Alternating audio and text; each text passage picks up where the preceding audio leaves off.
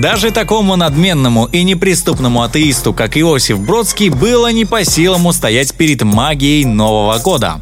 Где бы он ни жил, куда бы ни ездил, но в канун праздника в его доме обязательно ставилась елка. Сам писатель скидывал с себя личину сурового рубителя правды и превращался в восторженного мальчишку, готового дарить и принимать подарки. Каждому, кто в новогоднюю ночь оказывался с ним рядом, Бродский старался преподнести лучший презент, какой только мог придумать. Причем он совершенно не скупился и не жалел денег. Модные платья для жены, великолепные украшения для знакомых дам, роскошные портсигары для друзей. Однажды подарков было так много, что церемония извлечения их из-под елки заняла три часа.